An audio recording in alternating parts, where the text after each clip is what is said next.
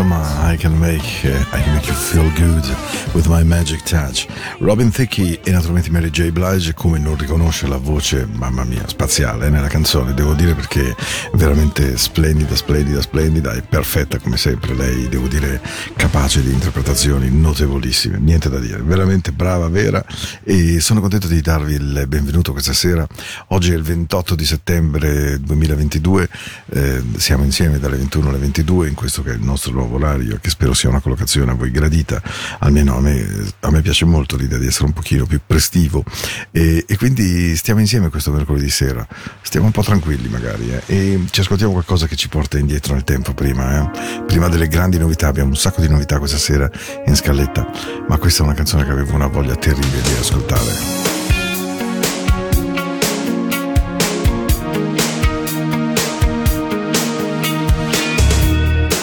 Aren't quite as they seem inside my domain. You can't know about everything, only pleasure and pain. You wonder why I come here, head to my hands. Where else can I be cured?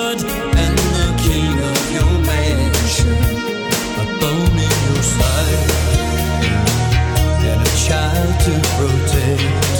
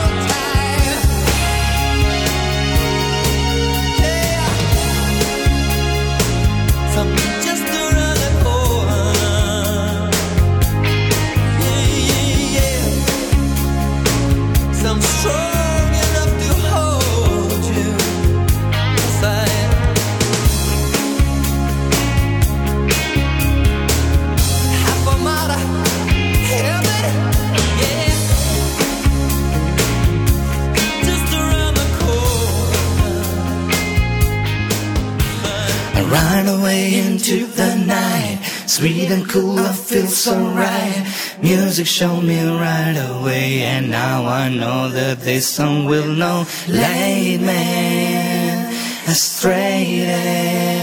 I know that all I gotta do, all you gotta do is just yo into the night.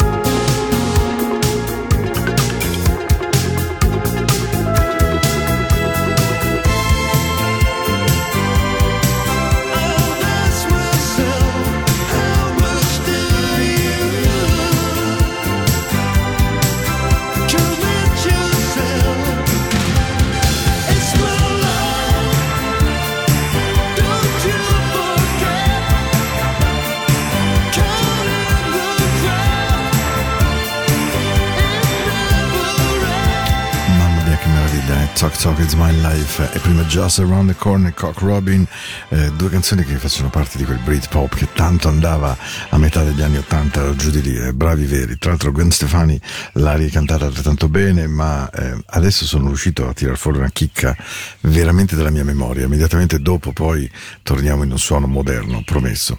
Ma la canzone che ho trovato è di un gruppo che tradotto dall'inglese vuol dire è un germoglio prefabbricato, quindi prefab sprout.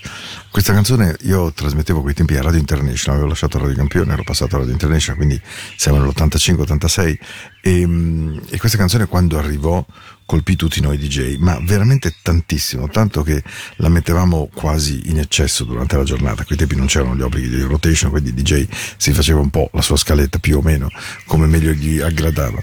E, e devo dire che eh, Appetite dei Preferred Sprout rimane ancora oggi secondo me una canzone meravigliosa. E amo di loro il fatto di essere un gruppo non completamente conosciuto mm, loro eh, vengono considerati cult band in Inghilterra perché avevano dei testi molto raffinati arrangiamenti molto raffinati ebbero sempre successo ma mai quel successo terrificante di, da cassetta proprio che insomma diceva che loro fossero diversi da tutti gli altri. Appetite se avete voglia di una buona serata, questa è la canzone con la quale iniziamo a rallentare e a prenderci veramente il buon buon suono, bellissima. E mi riporta indietro di un sacco di tempo, quindi doppiamente per me, veramente bella, vera, vera, vera. Questa è Radio Ticino, questa è Into the Night, io sono Paolo, sto con voi fino alle 22.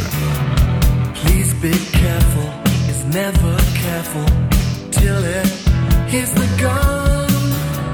She will always pay the bill. father having big fun. He talks so well. But can you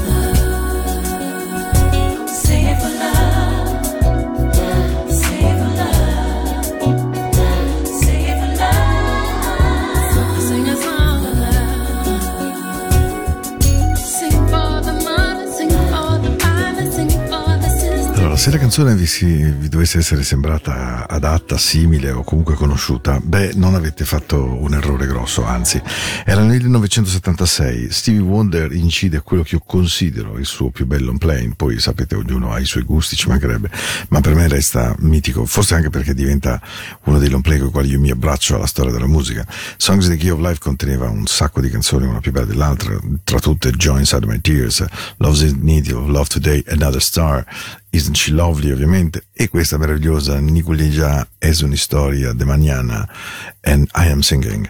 Lion Friedmont l'ha appena reinterpretata, proprio nuova, nuova, nuova questa cover e l'ha fatta davvero con grande, grande, grande stile.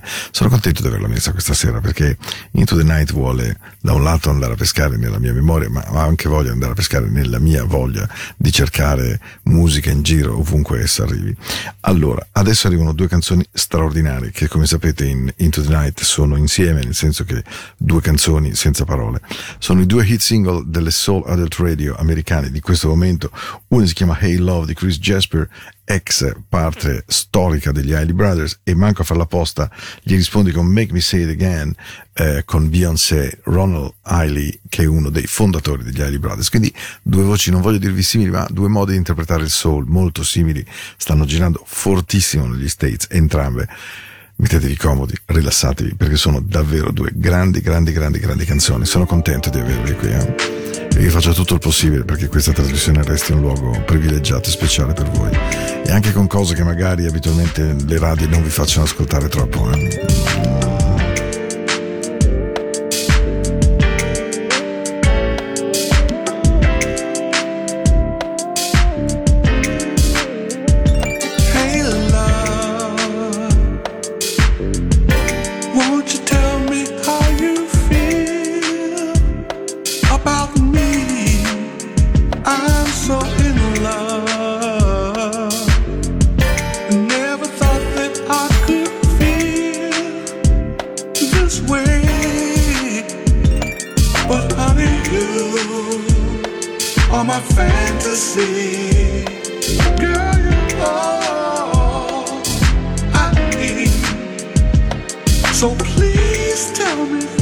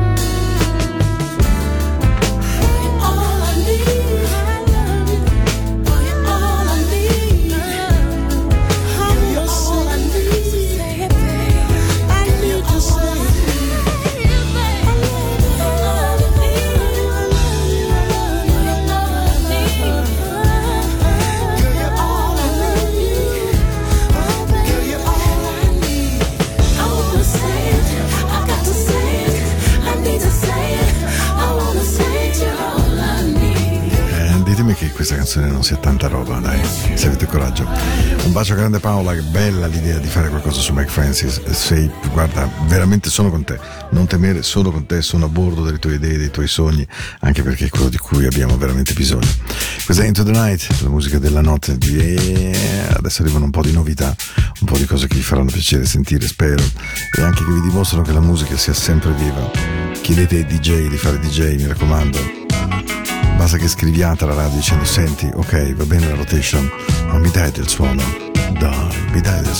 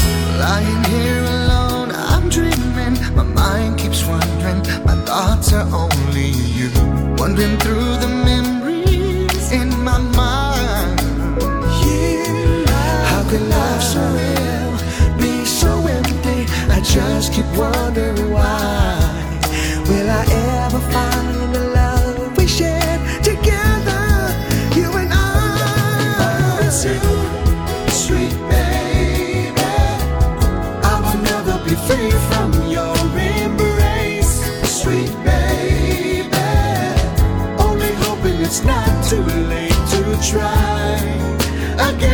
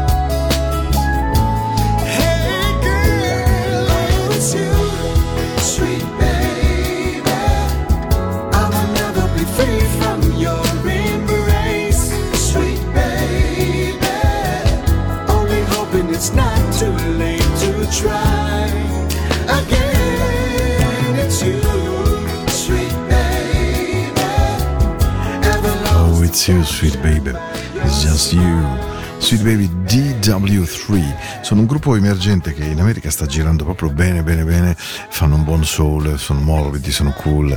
Hanno fatto I Just Wanna Groove You che ogni tanto vi trasmettevo eh, più o meno un anno, un anno e mezzo fa qui da Into the Night. Perché è un po' questo il gioco di questa trasmissione.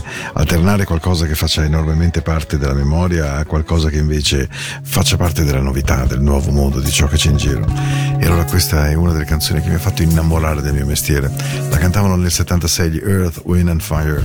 E poi Bluey mi ha detto Samoritz ma guarda è stata anche una delle canzoni della mia vita. Lui, il fondatore di Incognito.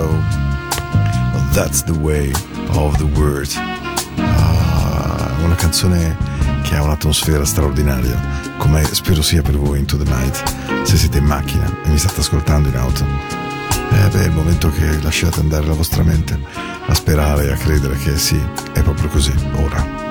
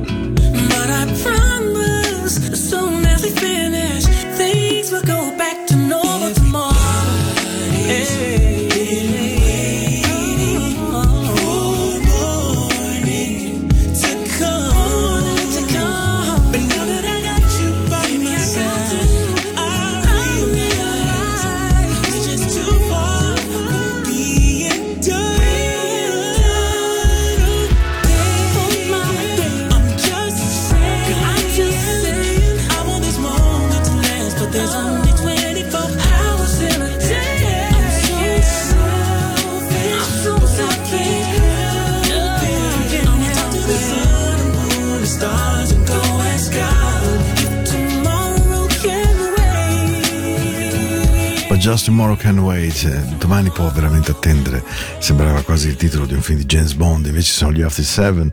Siamo quasi in chiusura, abbiamo il tempo giusto giusto di due canzoni. Ho voglia di farvi sentire la nuova Hills and Soul. Sapete che lei mi piace tanto, tanto, tanto, tanto. E appena ho visto che sia uscito qualcosa di nuovo suo, mmm, tune up your already, vedremo. Boy, you're looking beautiful, sweeter than the night before. Your whole vibe is so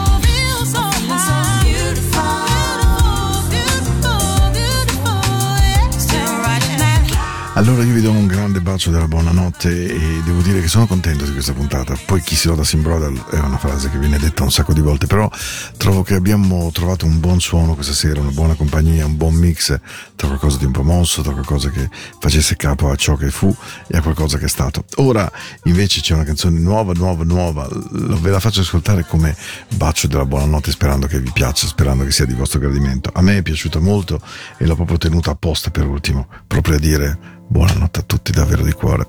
La speranza è che sia una buona serata e vi aspetto lunedì prossimo. La canzone si chiama Slow. Wow, wow, wow, wow. Questa è Into the Night, questo è Paolo. Questo è veramente il mio suono, il mio mondo, la mia musica, i miei sentimenti, chi sono davvero.